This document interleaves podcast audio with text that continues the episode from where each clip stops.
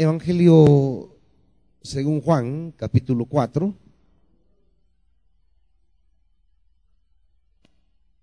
Evangelio según Juan, capítulo 4.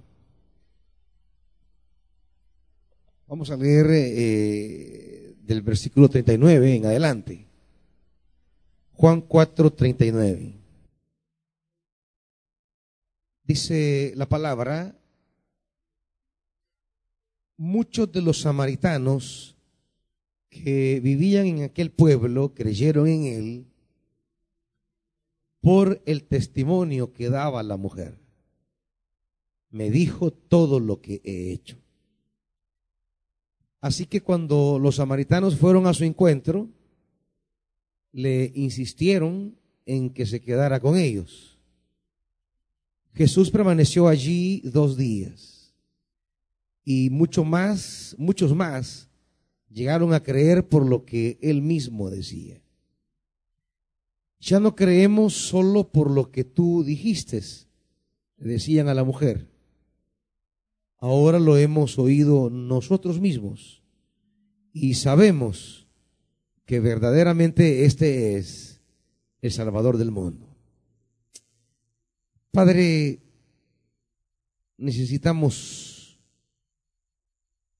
samaritanos y samaritanas que entiendan el significado del encuentro contigo. Padre, háblenos, enséñenos y desafíenos a entender las implicaciones de encontrarnos con Jesús en nuestra vida. En el nombre de Jesús. Amén. Siéntese amados. Estos versículos cierran eh, un par de diálogos que el capítulo 4 se encarga de, de narrar. El primer diálogo es el de Jesús con la mujer en el pozo de Jacob, que que comienza desde el versículo 7 y termina en el versículo 28. El diálogo de Jesús con la mujer. Un diálogo que va a, a revelar situaciones humanas y cómo, y cómo en esas situaciones humanas, que ya vamos a, describir brevemente, el mensaje de Jesús trae a esa mujer un nuevo significado en su existencia. El Evangelio replantea la vida humana. Ese, es, el, Evangelio no cambia de religión a la gente. Eso, eso hay que entenderlo. Porque hoy día es frecuente pensar que el Evangelio es para que la gente cambie de religión. Que deje una religión y se incorpore a otra religión. E, e, eso es lo que, lo que, lo que hoy entendemos como, como fruto del Evangelio, pero eso es lo primero que el Evangelio nos va a enseñar esta mañana. Más que cambiar de religión, es cambiar de perspectiva de vida. Eso es el Evangelio. Hoy día la gente cambia de religión, pero no cambia de perspectiva de vida. Se sigue viendo igual, cargando las crisis igual, eh, teniendo una visión de sí misma igual. Eh, la gente sigue eh, enmarcada dentro de las concepciones culturales igual. La gente sigue con las mismas costumbres, la gente sigue con las mismas lecturas respecto al hombre, a la mujer, a los niños. Es decir, el Evangelio no replantea la vida. Esa es una de las cosas lamentables que tenemos hoy día. En este diálogo de Jesús con la mujer,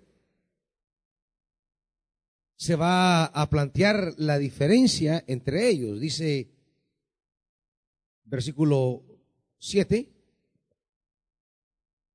sus discípulos se habían ido al pueblo a buscar algo de comida. En eso llegó a sacar agua una mujer de Samaria y Jesús le dijo, dame un poco de agua. Pero como los judíos no usan nada en común con los samaritanos, ojo, aquí ya se plantea dos mundos. El mundo de los judíos y el mundo de los samaritanos. Pero no es solamente una cosa cultural, es algo profundamente religioso. Judíos y samaritanos son dos religiones. Como que se encontrara un católico, un evangélico, un musulmán, un cristiano, como que se encontraran eh, eh, eh, un budista y, o sea, dos mundos. Un evangélico, un testigo de Jehová, un evangélico, un mormón, un evangélico. Piense en cualquier religión. Y entre más, entre más distante y conflictiva sea la religión, así piénsela. Dos religiones opuestas, es más, no solo que son diferentes, sino que se odian. Aquí tenemos dos religiones que se odian, judíos y samaritanos. Un odio que viene de siglos y que, y que cada, cada siglo que pasa se acentúa más. Estamos aquí ante, ante dos grupos religiosos. Así que piense usted en dos religiones enemigas o como nos han enseñado a pensar como, como, como el mundo evangélico, piense en una religión que le han enseñado a odiar en el mundo evangélico. Porque el mundo evangélico para eso es bueno, para incitar al odio hacia otra religión. El mundo es bueno para eso. El mundo evangélico divide las religiones en, en diferentes y se coloca ella como la única tabla de salvación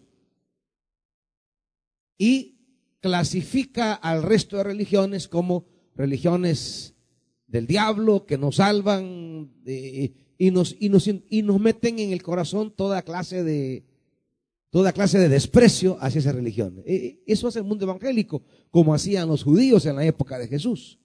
Una característica que un grupo religioso ha perdido ya la perspectiva es que cree que ella es la única porción salvada del mundo. Ese exclusivismo con que un grupo religioso se vea refleja ya en sí que ha perdido la brújula del Evangelio. ¿Me van siguiendo en esto, hermanitos? Vaya, entiendan esto porque, porque en el mundo evangélico, eso es lo que se nos ha enseñado durante décadas. Nosotros somos los salvos y aquellos son los condenados. Hacemos esa, esa separación. Y aunque, aunque en la Biblia existe esa separación, pero tal separación no se da entre religiones. La Biblia nunca va a decir los cristianos son los salvos. No, no, no. Y los otros son condenados. Eso no, nunca va a decir la Biblia. No, la Biblia, la Biblia sí hará una separación entre, entre salvos y no salvos pero, pero la distinción entre salvos y no salvos no es entre los salvos de una religión y los no salvos de otra religión, ¿no? Así, así no, no plantea la Biblia el tema de la salvación. Sin embargo, así como nos lo han enseñado y como lo metemos en la cabeza y como nos lo creemos. Por eso es que el evangélico montón de gente aceptando a Cristo para ser evangélico porque trabajan con la mentalidad que los evangélicos son los únicos salvos. Y ahí andan el montón cambiándose de religión, pero no de vida. Ahí andan el montón de, eh, políticos haciéndose evangélicos, pero, pero su práctica política corrupta no cambia. Porque les han enseñado que pueden ser salvos al cambiar de una religión que no son salvos a otra que son salvos, aunque no cambien de vida. Pueden cambiar de religión aunque sigan siendo corruptos en la asamblea. Puede cambiar, eh, eh, eh, pueden cambiar de religión y ser salvos en esa que dice que salva y, y, no cambiar su opinión sobre, sobre la creación, sobre la mujer, sobre los niños, sobre, sobre una serie de temas que tienen que ver con la vida que el Evangelio proclama. Eso es lo primero que debemos tener claro de esta experiencia. Les pregunto yo, ¿la samaritana dejó de ser samaritana? La samaritana dejó de, de creer, de creer en el Mesías conforme a su fe samaritana. No. La samaritana sigue en el labio samaritano. Su fe en Jesús no le plantea ni cambio de cultura, ni cambio de, de religión. Le cambia la vida. Porque eso es lo que hace el Evangelio. El Evangelio cambia la vida. El Evangelio es traer el agua de vida de Dios a nosotros y experimentar su fuerza salvadora. El Evangelio lo que hace es atraer sobre nosotros. Es decir, el Evangelio, el Evangelio no, no forma cristianos. Fíjense bien, entiendan esto porque en, estas comprensiones es que radica la identidad nuestra como iglesia de Betania. Si queremos hablar de las doctrinas que caracterizan a Betania, pues esta es una de ellas. Nosotros no estamos para que la gente cambie de religión. Estamos para que la gente cambie de vida. Su manera de ver el mundo, su manera de, entender al otro, su manera de, de mirar al prójimo, su manera de relacionarse con el prójimo, su manera de tratar al que es diferente a él, su manera de respetar al que no es como nosotros. El Evangelio cambia actitudes, mentalidades y valores. Eso es lo que hace el Evangelio. Cosa que no nos han enseñado. Nos han enseñado una religión. Nos han enseñado una mentalidad cristiana, entre comillas. Y, que esa, y esa mentalidad cristiana es bien excluyente. Es bien divisoria. Es la mentalidad de judíos y samaritanos. La mujer le dirá en el versículo 9, ¿cómo se te ocurre pedirme agua si tú eres judío y yo soy, los hombres se dividen desde esa perspectiva. Yo soy esto, tú eres eso. Y lo diferente que tenemos nos separa. Ante las diferencias humanas, los hombres han convertido la religión en instrumento para que mi diferencia, lo que me diferencia del otro, sea superior y excluyente. No sé si me captan esto. Los seres humanos somos diferentes. Por muchas cualidades, por muchas razones. Ahora, nuestra diferencia, lo que nos hace diferentes, los seres humanos hace que esa diferencia sea motivo de superioridad sobre el que me es diferente. O sea, somos diferentes, pero, pero, pero, pero yo soy mejor. Mi diferencia es mejor. Es más, no solo es mejor, mi diferencia es la que Dios aprueba. Dame un poquito de monitor, por favor. Un poquito. O sea, no solamente soy diferente a vos, sino que Dios bendice, acompaña mi diferencia, no la tuya. Y, entonces los, los grupos van creando sus religiones y la premisa básica de la religión es ser usada como instrumento de mi superioridad. ¿Por qué? Porque Dios aprueba mi diferencia, no la tuya. Es la mía la que Dios aprueba. Y lo dice mi religión. Y ese Dios que aprueba mi diferencia, ¿cuál es la siguiente conclusión? Bueno, que si Dios, que, que si mi Dios aprueba mi diferencia, mi Dios reprueba tu diferencia. Lo que a ti te diferencia de mí, Dios lo rechaza, porque Dios se ha alineado con lo que a mí me hace diferente a ti. Y ahí viene el gran conflicto de las religiones. Conflictos que son los más imposibles de, resolver. Imposibles. Los conflictos de religión es, es una fuente interminable de muerte en, el, en, en la historia humana. Los miles de años registran que a la base de muchas guerras están las religiones. La religión, en lugar de haber desarrollado una lectura de vida para el ser humano, lo que ha hecho es apadrinar, respaldar y fundamentar una serie de guerras que han traído muerte, dolor y luto a la raza humana a lo largo de los miles de años que llevamos. Cuando aparece Jesús, y es aquí donde debemos entender el Evangelio, no el cristianismo, son cosas diferentes. Una cosa es el cristianismo tal como lo conocemos en el presente, y otra cosa es el Evangelio. Esa, esa es la gran diferencia, primero que debemos tener bien clarita nosotros. Una cosa es el Evangelio de Jesús, otra cosa es una religión que con el paso del tiempo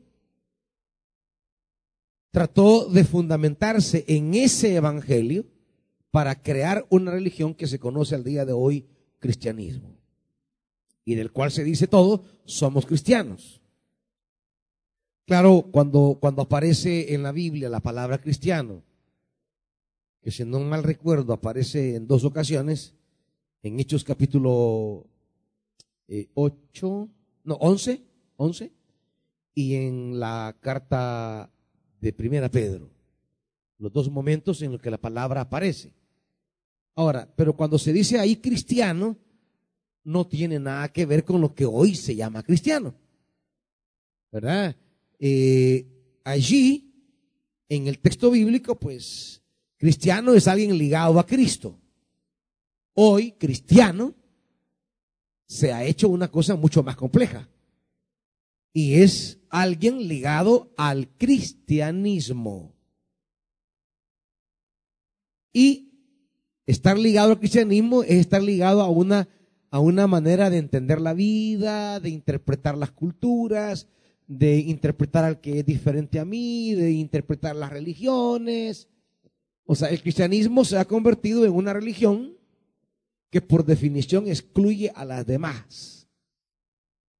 Y ella es la única, la única que, que, de verdad, ella es la verdad. Y otra religión dice, nosotros somos la verdad. Y otro, no, nosotros somos la verdad. Y ahí está el conflicto de religiones que es una, un nido interminable de guerras. Por eso hay que volver al Evangelio. Porque el Evangelio de una manera tan sencilla nos va a decir, el Evangelio no es cambiar de religión, el Evangelio es cambiar de vida. Y cambiar de vida es cambiar mi percepción de ciertas cosas, de ciertas realidades humanas, de ciertas eh, eh, eh, maneras de ver a los demás. El Evangelio cambia valores, actitudes, esa, esa manera tan despreciativa de ver al diferente que la religión nos ha inculcado, el Evangelio nos enseña a valorar y a respetar a la persona por sí mismo. ¿Verdad? El, respeto que Jesús va a tratar a las personas, por muy diferentes que sean a Él, y aquí está una. Una mujer que tiene una identidad distinta a la de Jesús. Jesús es judío, la mujer es samaritana. Pero Jesús entiende que el mensaje del Padre que Él trae es un mensaje para incluirlos a todos. A todos. Y lo que Jesús quiere que esta mujer experimente es el agua de vida. Jesús no le está explicando la religión judía. Jesús no va a entrar a, un debate con esta mujer acerca de quién tiene la verdad, si, la, si los samaritanos o los judíos. No, Jesús va a querer introducir a esta mujer en una experiencia de vida nueva. Eso es lo que Jesús quiere. Que esta mujer tenga una, una, una experiencia de Dios que le transforme su lugar en el mundo como mujer. Veamos, todo lo que el, el, el, cambio, el cambio que esta mujer va a experimentar se puede ver en los símbolos que usará el texto. Eh, la mujer dice en el versículo 7-8, en eso llegó a sacar agua una mujer de Samaria.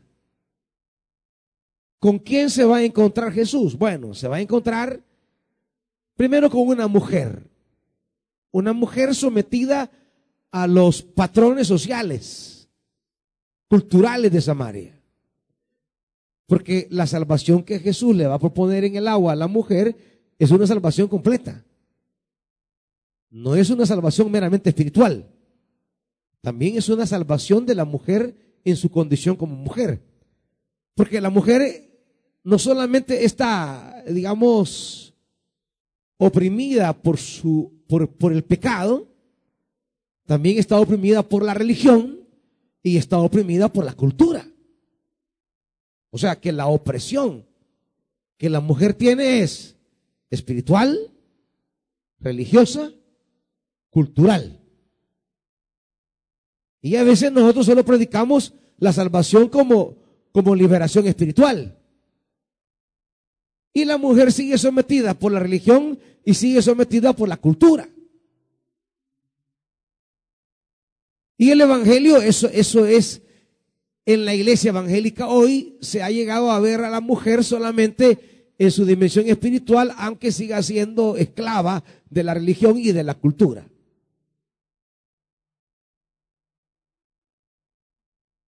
Aquí habrá una salvación total.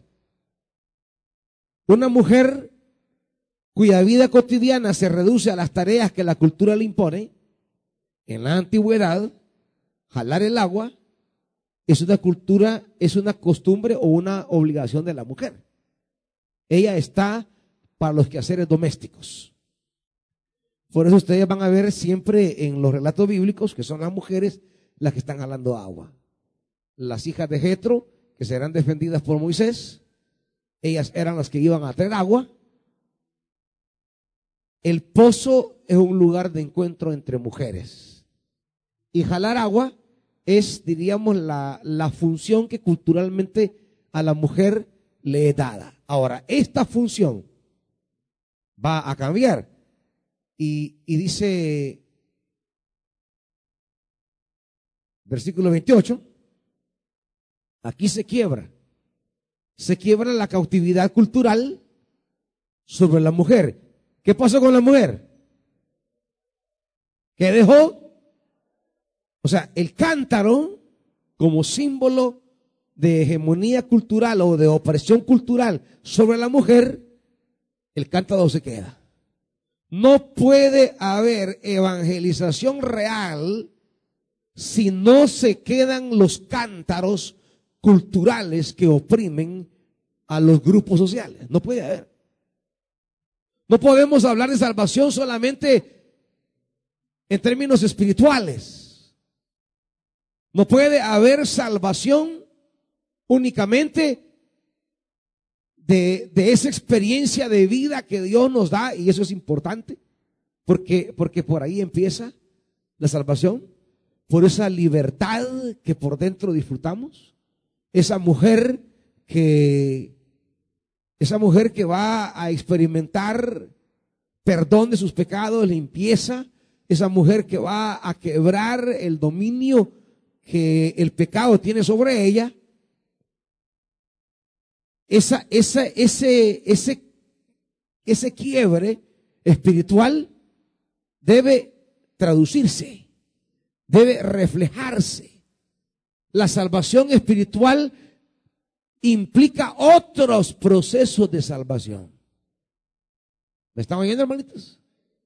Y en una sociedad donde la mujer cristiana sigue siendo oprimida religiosa y culturalmente, el Evangelio no ha llegado allí a su plenitud. Una mujer que sigue siendo obligada a encajonar en patrones que la sociedad le ha impuesto y la, y la domina, pues el Evangelio entonces no ha llegado a, a su lugar. Una sociedad donde no haya fraternidad y compañerismo, sino donde uno de los dos está oprimiendo al otro, entonces ahí el Evangelio todavía no ha hecho su obra. Y hablo, eh, hablo para nosotros ahora en ambos casos. Claro, normalmente se habla del predominio del hombre sobre la mujer porque la sociedad patriarcal es la que ha predominado y entonces a nivel de sistema y de mentalidad y de cultura y de valores, pues predomina la mentalidad del varón, del macho, sobre la mujer o sobre la hembra, como se dice.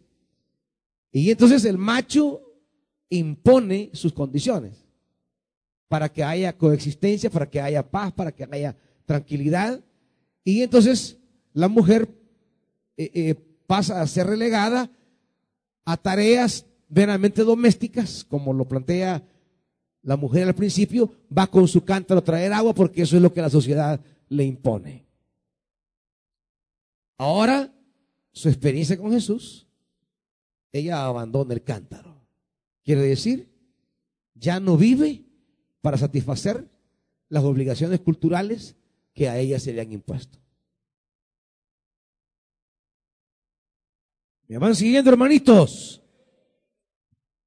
No oigo ni a hombres ni a mujeres decir amén. Por eso es diferente el evangelio que el cristianismo. Porque el cristianismo es el resultado histórico de la patriarcalización del Evangelio.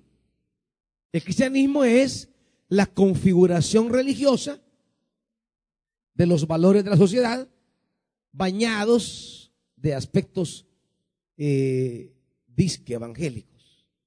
Y entonces el cristianismo concibe dentro de sus patrones de conducta la opresión en la mujer. Por ejemplo, en las iglesias evangélicas, ¿a quiénes se les norma la ropa? ¿A quiénes? A las mujeres. ¿O han oído ustedes discusiones sobre la ropa de los hombres? El tema siempre es cómo se viste la mujer. Nunca hay una discusión sobre cómo se viste el hombre. ¿Verdad? El hombre tiene márgenes. Es decir, la iglesia evangélica, dominada por el patriarcalismo, ha tomado la hegemonía del varón sobre la mujer y la mujer ha sido relegada a una especie de, de cristiano o cristiana de segunda categoría.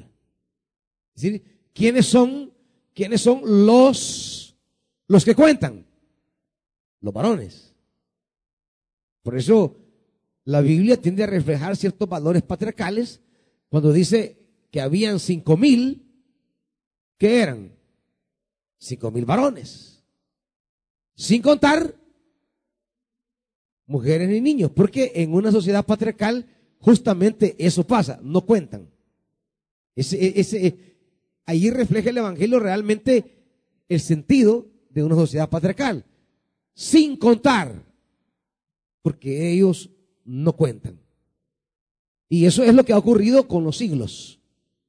Entonces el varón, la, la, mentalidad patriarcal, toma control de todo. Y comienza a dominarlo todo. Y la mujer pasa a ser una cristiana de segunda categoría. Por eso, por eso las mujeres no tienen privilegios eh, en las iglesias de dar la palabra, de pasar al frente, o de asumir tareas pastorales. Las iglesias se resisten a que una mujer pueda ejercer, por ejemplo, el cargo de pastora, o que pase al frente y predique, ejerza su ministerio. ¿Por qué?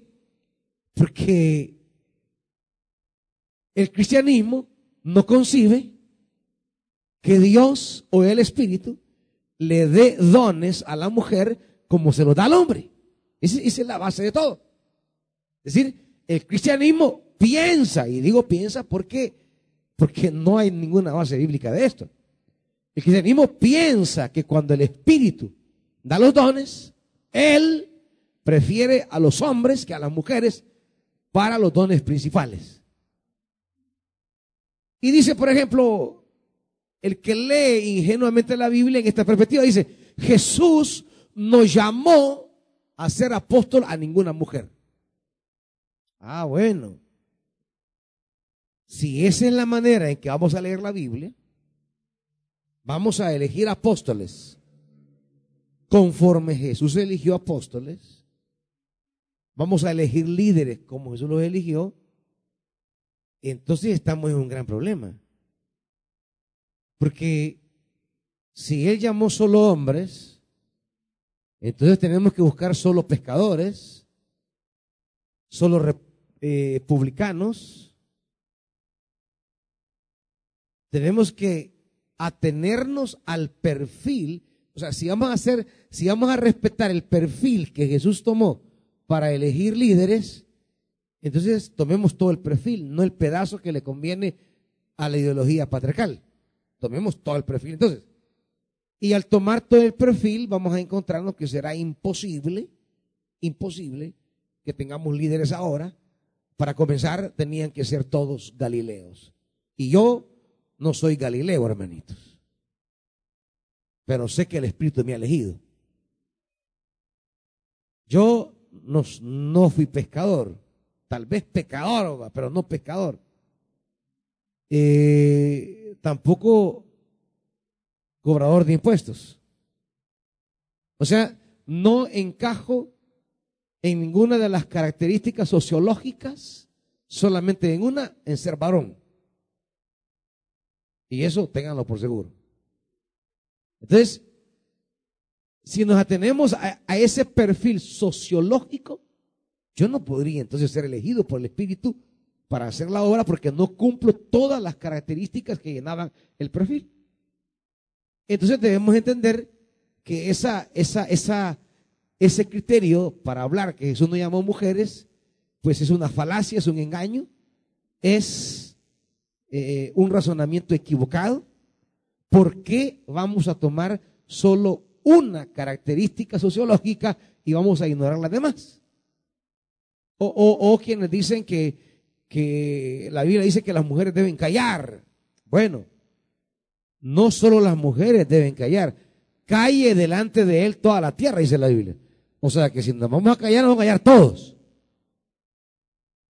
Y si nos vamos a callar, entonces, ¿quién va a enseñar? Imagínense, todos venimos al culto, todos desde que entramos.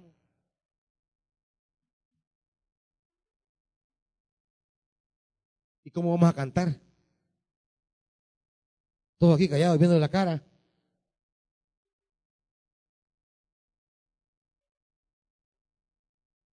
Caí delante de él toda la tierra. Donde la Biblia dice en Corintios que cae la mujer, no solamente dice que cae la mujer, se lo va a decir a un montón de gente. Se lo va a decir al, al que está hablando en lenguas y se levanta otro, calle el primero. Al que está profetizando y se va, calle el primero. O sea, Pablo está callando a medio mundo. La pregunta es, ¿por qué solamente reparamos en que le dice a la mujer que se calle? ¿Qué tipo de lectura de la Biblia es la que solamente de todo el capítulo 14 solo saca una palabrita y comienza a omitir a toda la gente que dice que se calle? Pero solamente tomamos la frasecita esa, que se calle la mujer. ¿Por qué? Porque esa lectura no es evangélica, es patriarcal. No es la lectura de alguien que está interpretando de verdad la Biblia, no, es alguien que desde su mentalidad como varón está desvirtuando la Biblia y solo toma el pedacito que le conviene. Entonces, eso ha pasado en el mundo evangélico. Eso sucede. La mujer pasa a ser relegada a, a miembro de la iglesia en segunda categoría. O sea que los meros meros somos los varones y después vienen las mujeres y después vienen los niños. Y después los paganos. O sea, justamente eso es lo que Pablo va a discutir en Gálatas, que el Evangelio ha quebrado. El Evangelio ha quebrado las divisiones que el ser humano ha hecho. Ese pasaje tan precioso de Gálatas, acompáñenme.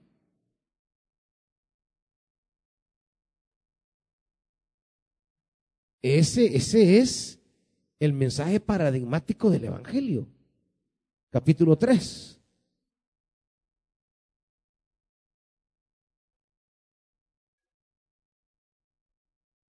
Aquí está hablando Pablo del Evangelio, capítulo 3, versículo 26.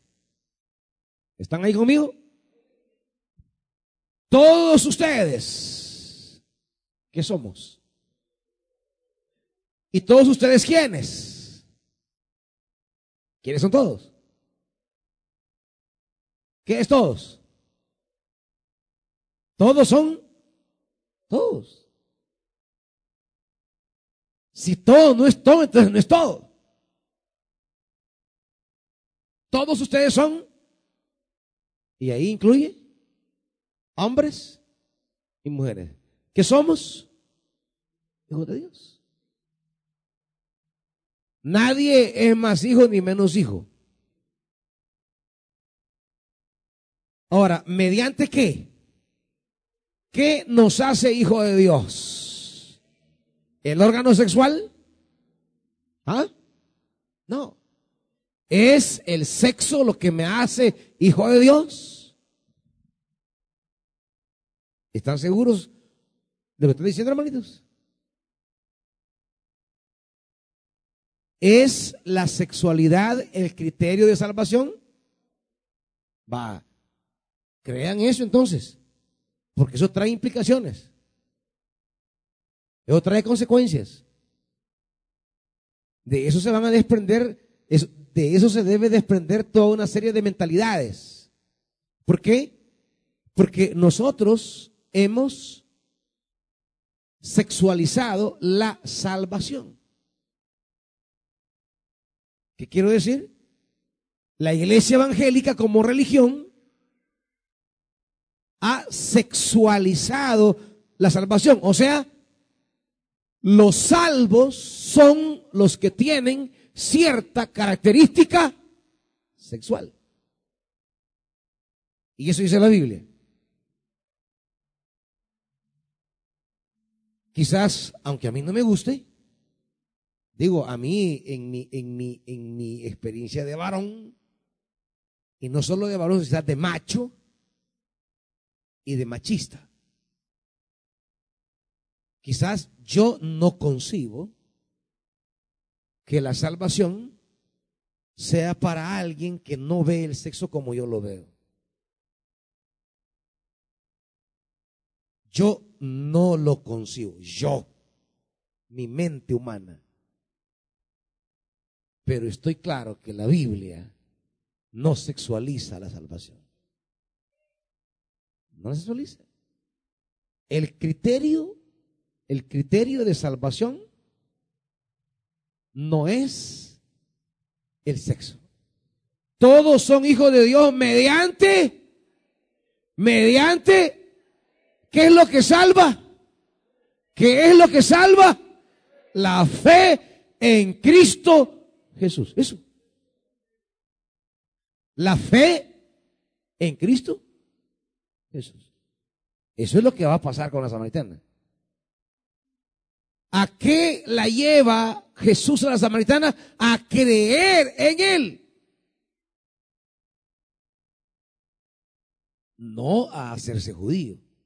No es que la samaritana se va a hacer judía y esa es la salvación. No, no. La salvación es por la fe, la fe en Cristo.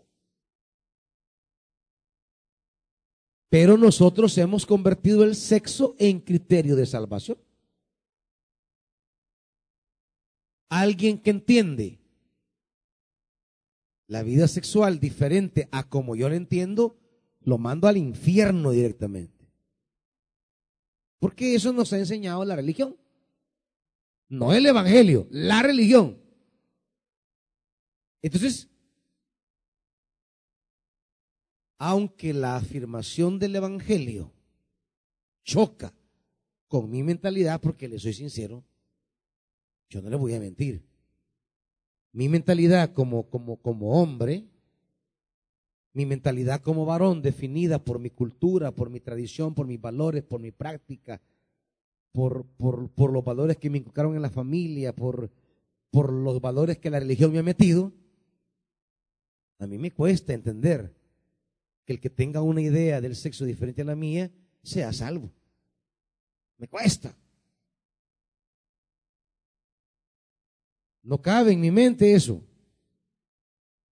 Pero también entiendo que lo decisivo no es lo que a mí me parezca. Porque Dios, para redimirme a mí, no le preguntó a ninguno de ustedes. Él me redimió por su amor.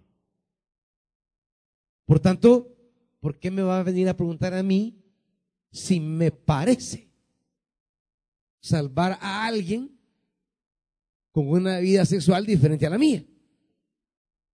¿Qué es lo que nosotros quisiéramos? Que Dios nos preguntara a nosotros los normales, que de normales no sé qué tan normales seamos, ¿verdad? Porque algunos hasta en el sexo heterosexual son enfermitos.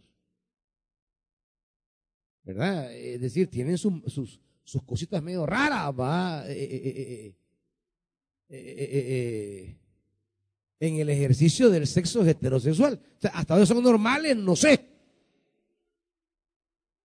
Porque eso de la normalidad hay que definirlo también. ¿Qué es lo normal? Pero a lo que yo voy es que independiente de lo que yo decido, de lo que yo soy, bendita gracia de Dios que para salvarme no tiene que preguntarle a usted si valgo la pena que me salve. Porque yo sé que unos van a decir, no, señora, ese, mándalo al infierno. Gracias a Dios que no le pregunta a usted.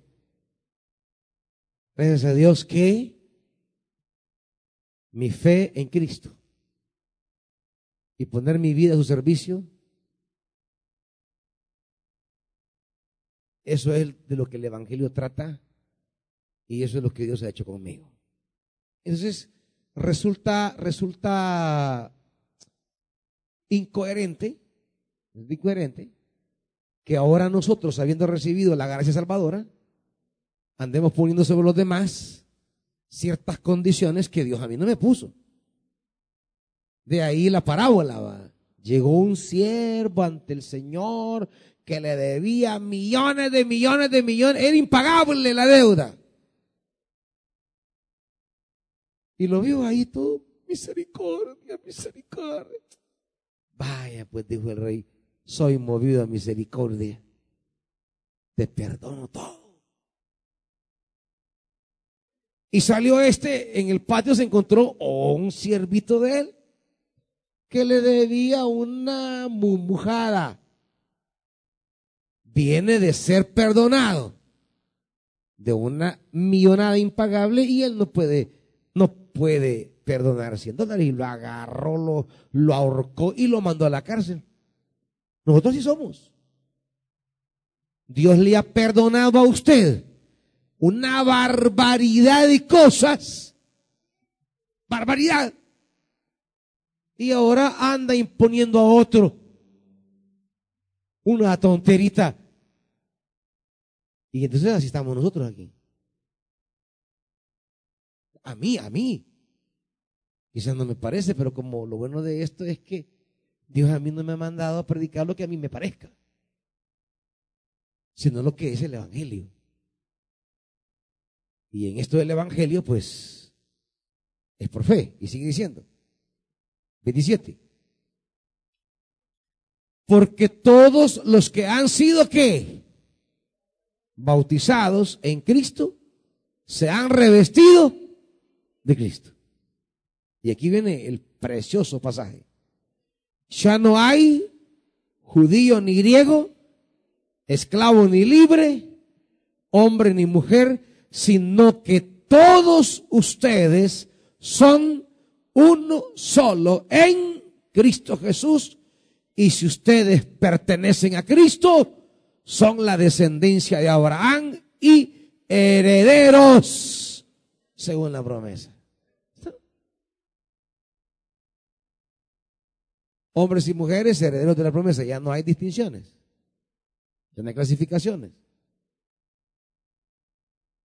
El valor de una persona en la iglesia ya no tiene que ver con su sexualidad, tiene que ver con su fe en Cristo. Tiene que ver con que ha sido revestido de Cristo. Tiene que ver con que si pertenece o no a Cristo. Esto, esto es revolucionario pero es que así es el Evangelio. El Evangelio es revolucionario. El Evangelio replantea cómo veo a los demás. La religión no, la religión se, se alinea a la cultura para reproducir los valores de la cultura. Por eso la religión no es revolucionaria.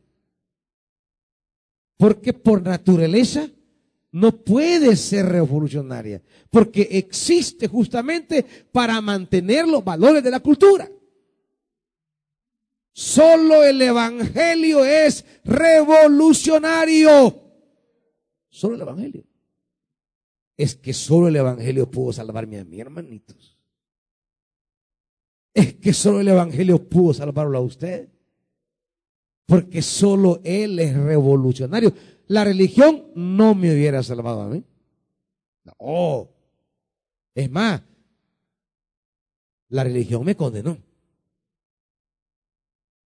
Es decir, como, como, como proceso histórico de mi vida, cuando yo me vi envuelto en errores de la religión, cuando yo me vi envuelto en lo que la religión no, no, no valora, no aprecia, no aprueba, la religión me sentenció. A mí, quien me tiene aquí es el Evangelio, hermanitos, no la religión. Quien me tiene aquí es Cristo Jesús, no la jerarquía de una iglesia. A mí quien me tiene aquí de pie predicando y sirviéndole, no es la dirigencia de una denominación, es Cristo Jesús por su Santo Espíritu y por su palabra. Y no solo a mí, también a usted, no se haga. No estoy diciendo, ay, el pastor. No, también usted. Lo que pasa es que yo a veces hablo de mis pecados, usted no.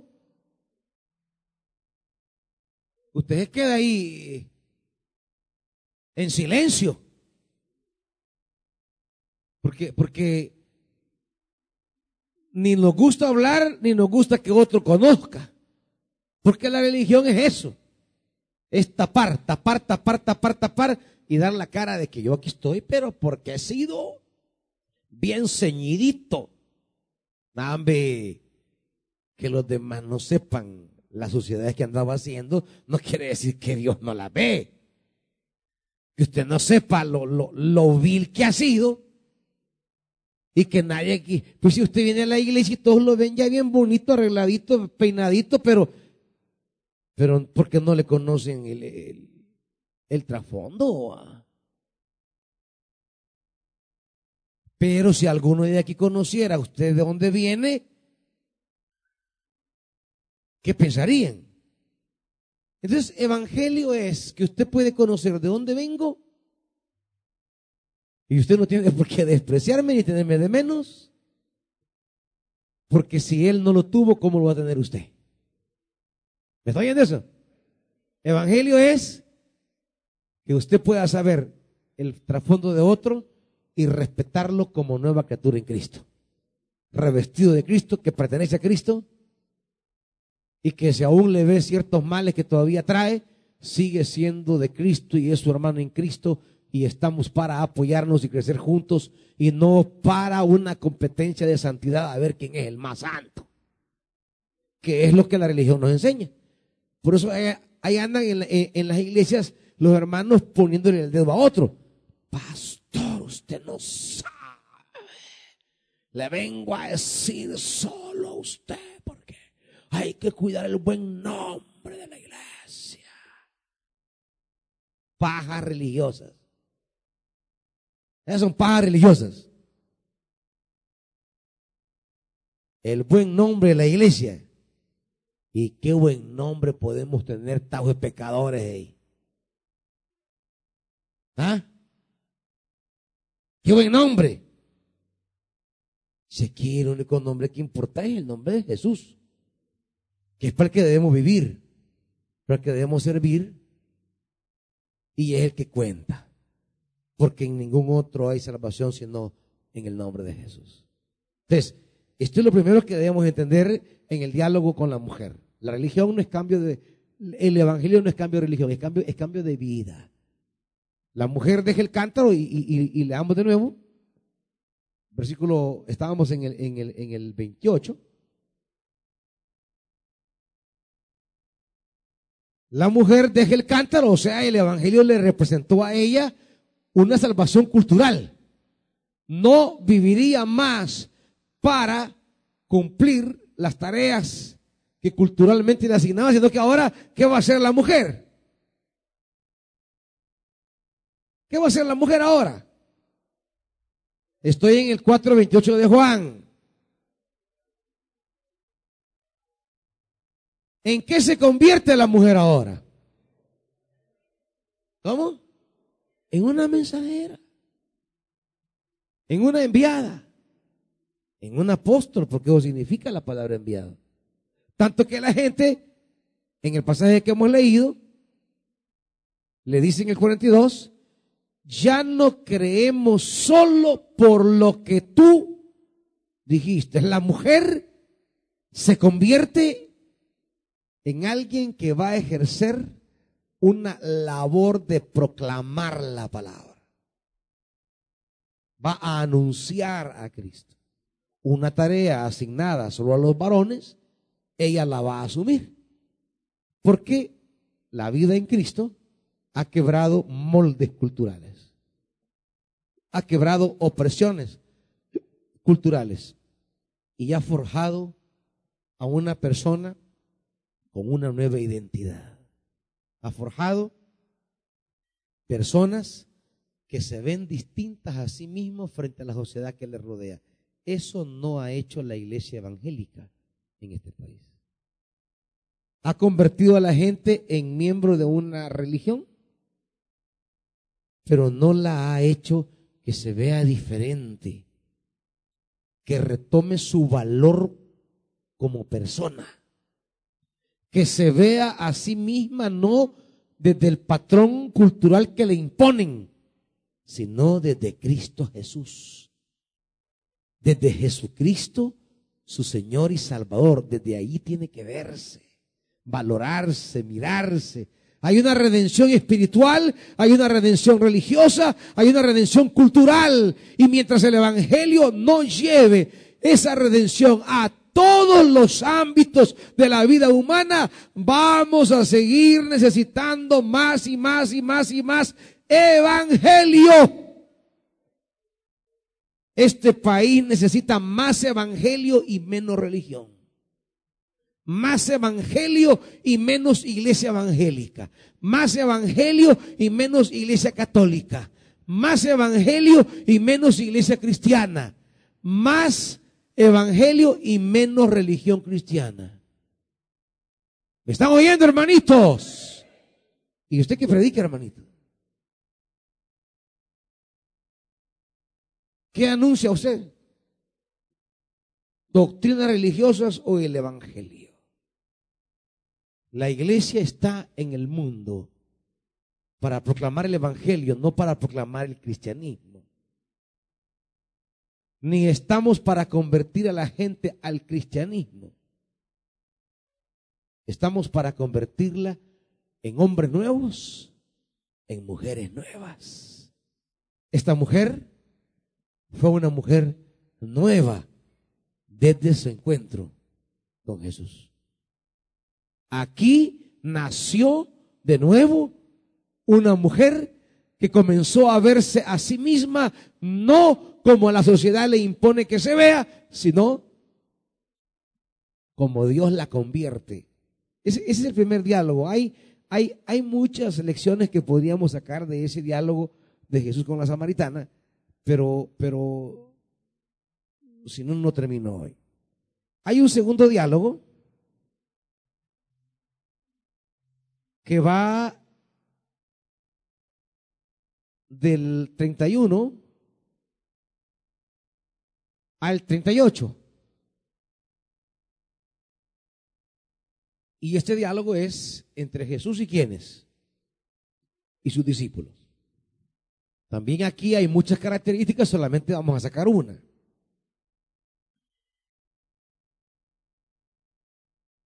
Treinta y uno. Mientras tanto, sus discípulos le insistían ¿Qué le decían los discípulos? Rabí come. Ellos están moviéndose como religión en un ámbito todavía cultural. Para comenzar, en el 27, ¿cómo quedaron ellos? Sorprendidos. ¿Cómo dice la Reina Valera? Ajá maravillados de qué? Claro, cuando dice maravillados no es que se, que se quedan, wow, qué tremendo, no. El sentido de maravillados es, se quedan así como estupefactos. Boca abierta quiere decir. ¿Y por qué se quedan boca abiertas? Porque ven que su maestro está rompiendo un paradigma social. Y ellos no piensan que el Evangelio debe romper paradigmas sociales. Ellos piensan que el Evangelio debe traducir los paradigmas sociales y no revolucionarlos. Y es indecoroso para un hombre, mucho menos para un maestro de la ley, conversar con una mujer. Porque el patrón, el patrón cultural es la mujer es portadora del engaño. Y aunque a veces es cierto, pero no solo la mujer. ¿Verdad? O sea, sí, porque tampoco vamos a decir que, que la mujer es una santa por ser mujer. No, no. ¿Engaña a la mujer? Sí, pero también engaña al hombre. O sea que el engaño no es una cuestión sexual. O sea, miente la mujer Sí, si mienten, no que no son mentirosas. No dice que de hermano, pues, mentirosa. Pero también mienten los hombres. La hermana otra, qué mentiroso ese hombre. O, o aquella otra va, él me mintió. Que muchas cantan, va. La mentira no es patrimonio de la mujer únicamente. También es patrimonio del hombre. Es decir, ser mentiroso es parte de una estructura humana. Pero la sociedad patriarcal ha reducido que la mentira es cosa de mujeres porque la verdad es cosa de hombres. Nosotros decimos la verdad. ¿Verdad? La verdad es de hombres. Dice, dice y las mujeres en la mentira. Entonces, conversar con una mujer era indecoroso en aquella sociedad. Era, era algo vergonzoso. La mujer únicamente podía conversar con su marido en la casa. Ni siquiera podían ver hablando al hombre con su mujer en público, ni siquiera. Era una vergüenza, una, un, algo indecoroso que la mujer con su marido estuvieran hablando. Es más, si iban a caminar, la mujer no puede ir a la par, la mujer tiene que ir atrás. No es decoroso que caminemos juntos. Por eso los discípulos, cuando llegan, se sienten estupefactos. Ese es el sentido de la palabra maravillado. No crean que maravillado es decir, ay, qué lindo. No, no, no. Pero, ¿qué es esto?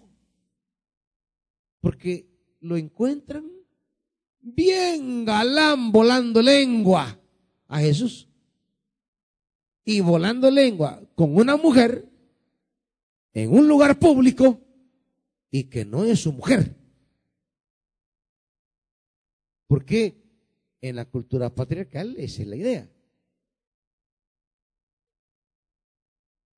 La mujer tiene que estar aislada, separada, arrinconada, porque si ningún hombre le habla, pues me va a ser fiel.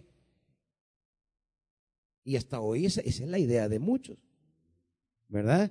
Que quisieran tenerla en un cuarto, en un cuarto así de esos que son anti, anti, antisonido, antiseñal de celular, eh, antimundo, eh, y para ellos ahí estarían felices. E-, esa es la mujer fiel de verdad.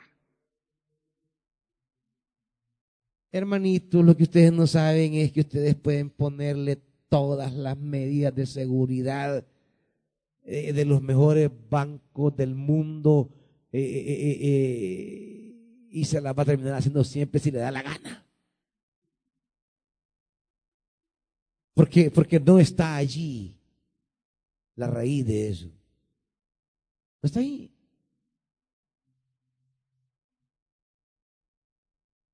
En la Edad Media, los caballeros cuando salían a pelear las cruzadas, que eran años, hasta 10 años, pues dejaban a sus mujeres con los cinturones de castidad. Mandaban a hacer con unos cerrajeros, unos, unos, una como ropa interior, eh, y cuando ya se iban, venga para acá, mija, ya venía la mujer, vaya así. Y ya a ponerse el, el volado y echarle llave, ras, ras, ras, y me llevo la llave. Y a la mujer andaba con una su ropa interior que era pesada por todo el hierro. Ya solo caminar era. Van a comer, hijos. Entonces, ellos pensaban que así iban a guardar el honor porque la mujer no se iba a meter con nadie. Y como se llevan 10 años, ellos iban a ir a pelear sin estar pensando, estará con otro. No, van a pelear con todo concentrados, sin estar, sin que sus pensamientos, ¿y quién la estará topando? ¿Y qué estará haciendo?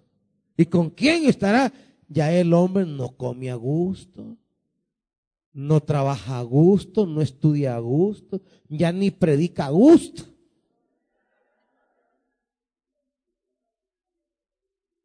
¿Eh?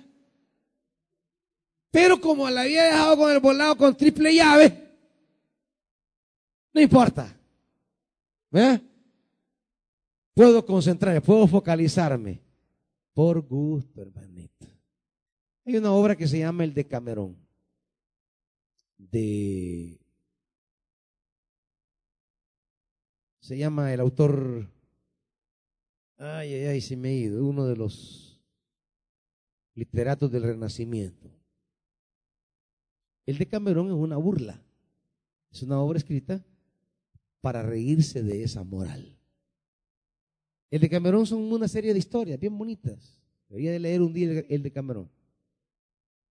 Una serie de historias de la corte, de la aristocracia, de, los sacerdotes, de, los caballeros. Entonces ahí narra, ahí narra de que, de, que el caballero se iba feliz, concentrado, focalizado, pero por gusto. Ah, ese cinturón de, de castidad al día siguiente caía. Pues siempre como es volado, lo hizo un hombre, pues. Entonces un hombre puede hacer la llave de repuesto. Y para eso están los cerrajeros, pues hasta el día de hoy, para hacer llave de repuesto. Usted dice, no, no, es que de esta casa solo yo tengo llave. Ay, papito. Si para eso están los cerrajeros. Y usted ni cuenta se da que la mujer le ha dado cuatro llaves a diferentes gente. Y usted dice, no, yo tengo la única llave.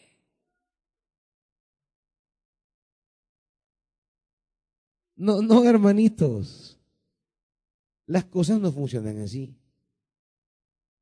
O ustedes confían o no confían, si viene para dónde.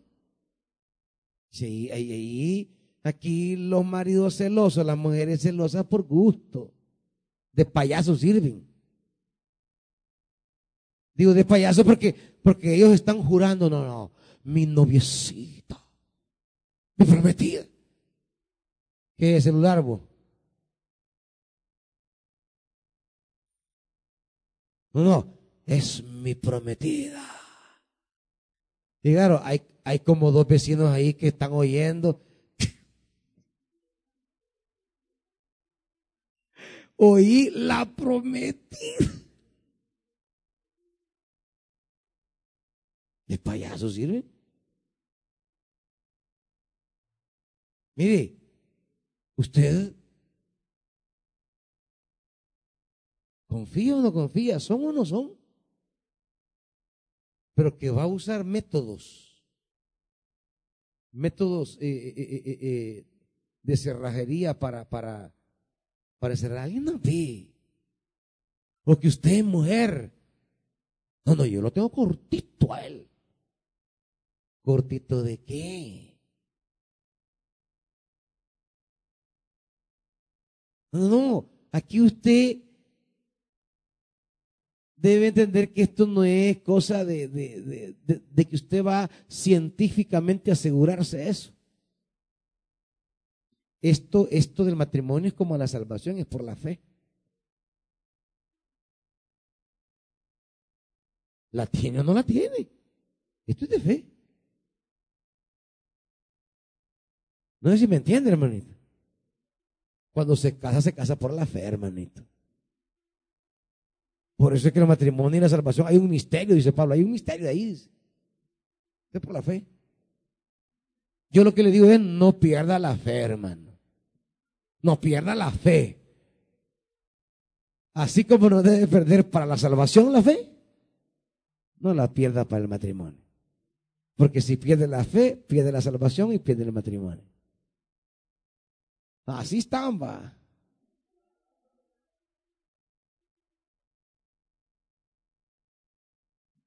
Entonces, los discípulos, sorprendidos, porque culturalmente alguien honorable no puede estar hablando con una mujer, porque la mujer es fuente de mentira. Pero, al igual que muchos aquí va, no tienen el valor de preguntarle a Jesús de frente. Nadie le preguntó, hey, ¿qué fingís hablando con una mujer? ¿O de qué hablas con ella? Así, los metidos. Que se mueren por saber, ¿y qué andaba haciendo usted allá? Allá lo vimos con ¿qué andaba haciendo? Aquí, aquí, le pican esto. Primer, primer desajuste. No entienden, no entienden el nivel de Jesús. El segundo desajuste es que le insisten, rabí, come, come algo. Jesús está, está trabajando en un nivel diferente. Y dice 32, yo tengo una comida que ustedes no conocen. Y los discípulos todavía no le agarran nada. ¿Le habrán traído algo de comer? O sea, es que, es que la religión se mueve en un plano tan, tan materialista. Por eso se han creado, por eso la religión se ha convertido en, en, en un poder económico. Porque la religión no pertenece a la lógica del Evangelio, sino que a la lógica de la sociedad. Y en la sociedad, pues, prima lo económico, la religión se encarga también de ser un poder económico, un poder social. Por eso a la iglesia le encanta levantar templos como los templos de los como, como las mansiones de los poderosos. Porque la religión quiere ser una réplica de los grandes, por eso, por eso se le llaman las basílicas. Viene de la palabra griega basileos, rey. Porque así como estaban los palacios del rey, pues también la religión debe tener un templo como el rey. Allá está el palacio del Basileos, pues también una basílica para nuestro rey.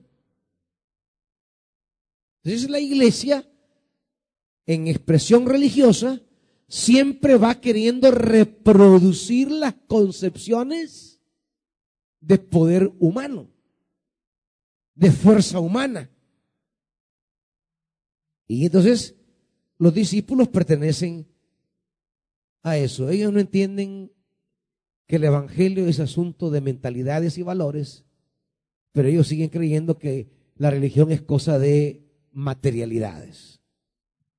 Y Jesús les aclara, mi alimento es hacer la voluntad del que me envió y terminar su obra. ¿Cuál es nuestra comida? ¿Cuál es nuestra comida, iglesia? ¿Cuál es la comida de la iglesia? ¿Cuál debe ser la comida de la iglesia en El Salvador? No es construir templos. No es tener la iglesia más grande. No es ser un pastor de medios. Porque eso es lo que importa hoy día. Y es lo que a la gente le seduce ver a un pastor en los medios de comunicación, ¡ay, qué bueno, qué orgullo! Eso, eso no se ve en la Biblia. Ah, no, es que él tiene la iglesia más grande. No es que ese pastor tiene un templo, pero... Porque son unas cosas que seducen a la sociedad y a los religiosos. Por eso es que en el culto al poder, evangélicos, católicos y sin religión, todos se comportan igual rinden culto al poder, rinden culto al dinero, rinden culto a los poderosos. ¿Por qué? Porque no hay evangelio, hay religión.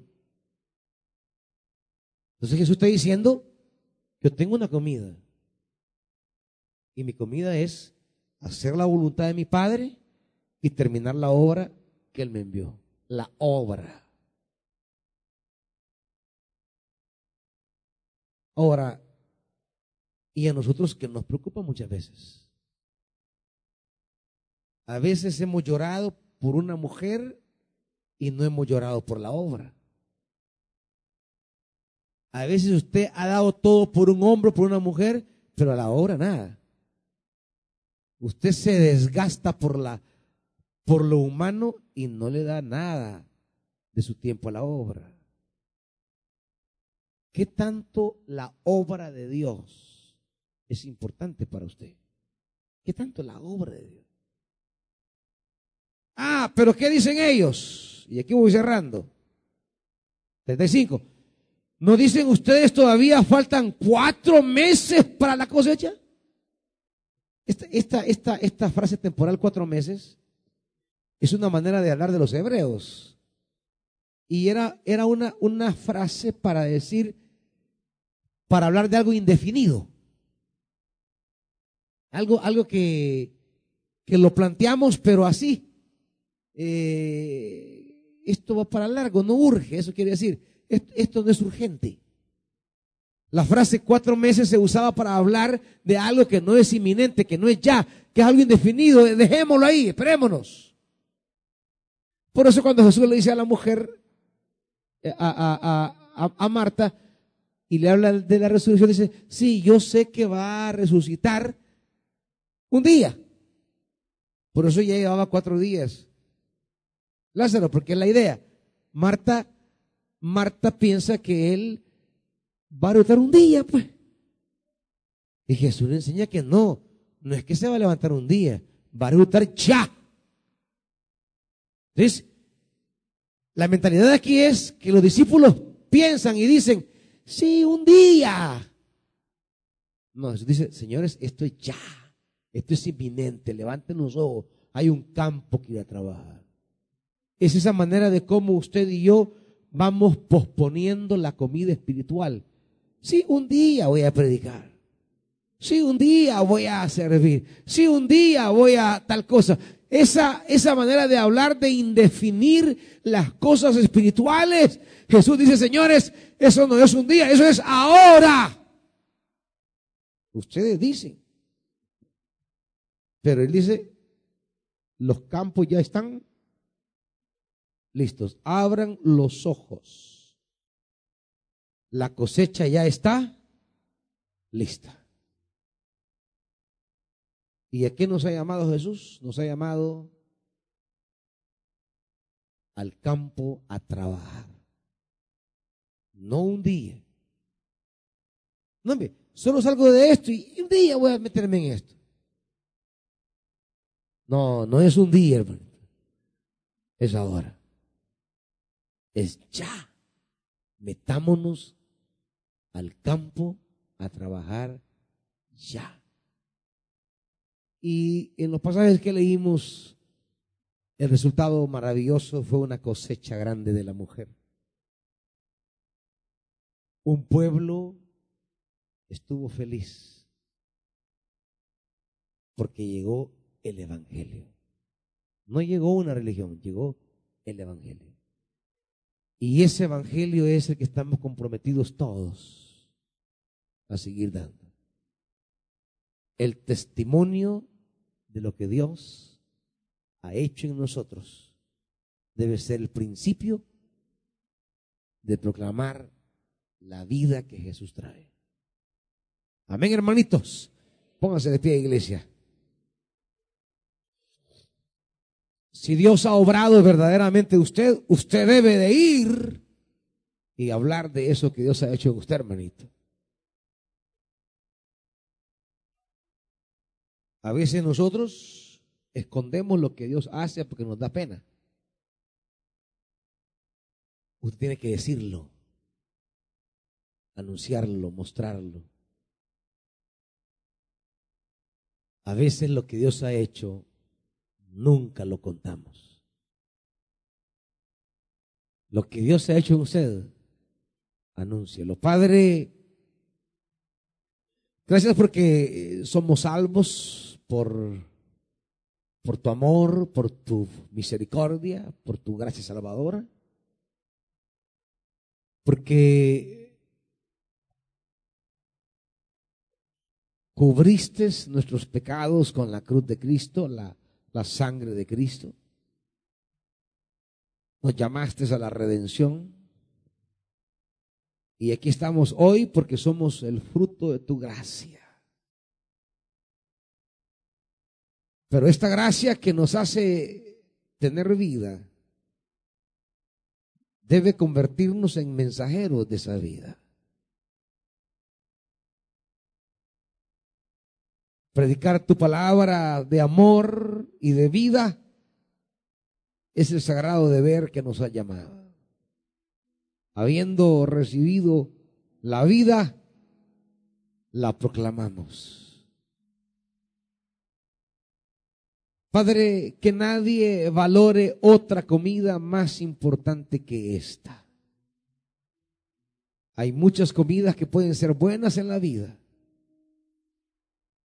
pero esta es la más importante, acabar la obra que tú nos has enseñado. Para poder ser así obreros. Padre, que estos hombres y mujeres que hoy estamos delante de ti, de verdad seamos obreros para terminar la obra tuya. Porque tú trabajas y sigues trabajando y debemos de trabajar junto a ti. Padre, hay todavía cosas religiosas y culturales en nosotros que no ha cambiado el Evangelio. Obra en nosotros de tal manera que seamos mensajeros solo del Evangelio. Si alguien quiere entregarle su vida al Señor, que Dios le ha traído esta mañana para entregarle su vida, para oír la palabra y Dios le ha tocado, puede venir y entregarle su vida al Señor. Si alguien quiere reconciliarse con Dios, volver a comer la comida espiritual que el Padre una vez le puso en su mesa. Adelante, hermanito, Dios le bendiga. Si un día el Señor puso alimento en su mesa de trabajar para la obra y usted, y usted dejó, dejó el plato allí, bueno, venga a la mesa hoy y, y, y coma, coma, coma la comida espiritual de Dios. Es comida que no perece nunca. Padre, que nunca cambiemos la comida espiritual por la comida material. Que no cambiemos la primogenitura por un plato de lentejas, aunque tengamos hambre. Ayúdanos a alimentarnos siempre de la comida espiritual. En el nombre de Jesús. Amén. Dios les bendiga, hermanitos. Salúdense unos a otros. Que yo te siga, Señor. Me has mirado a los ojos, sonriendo. Has dicho mi nombre.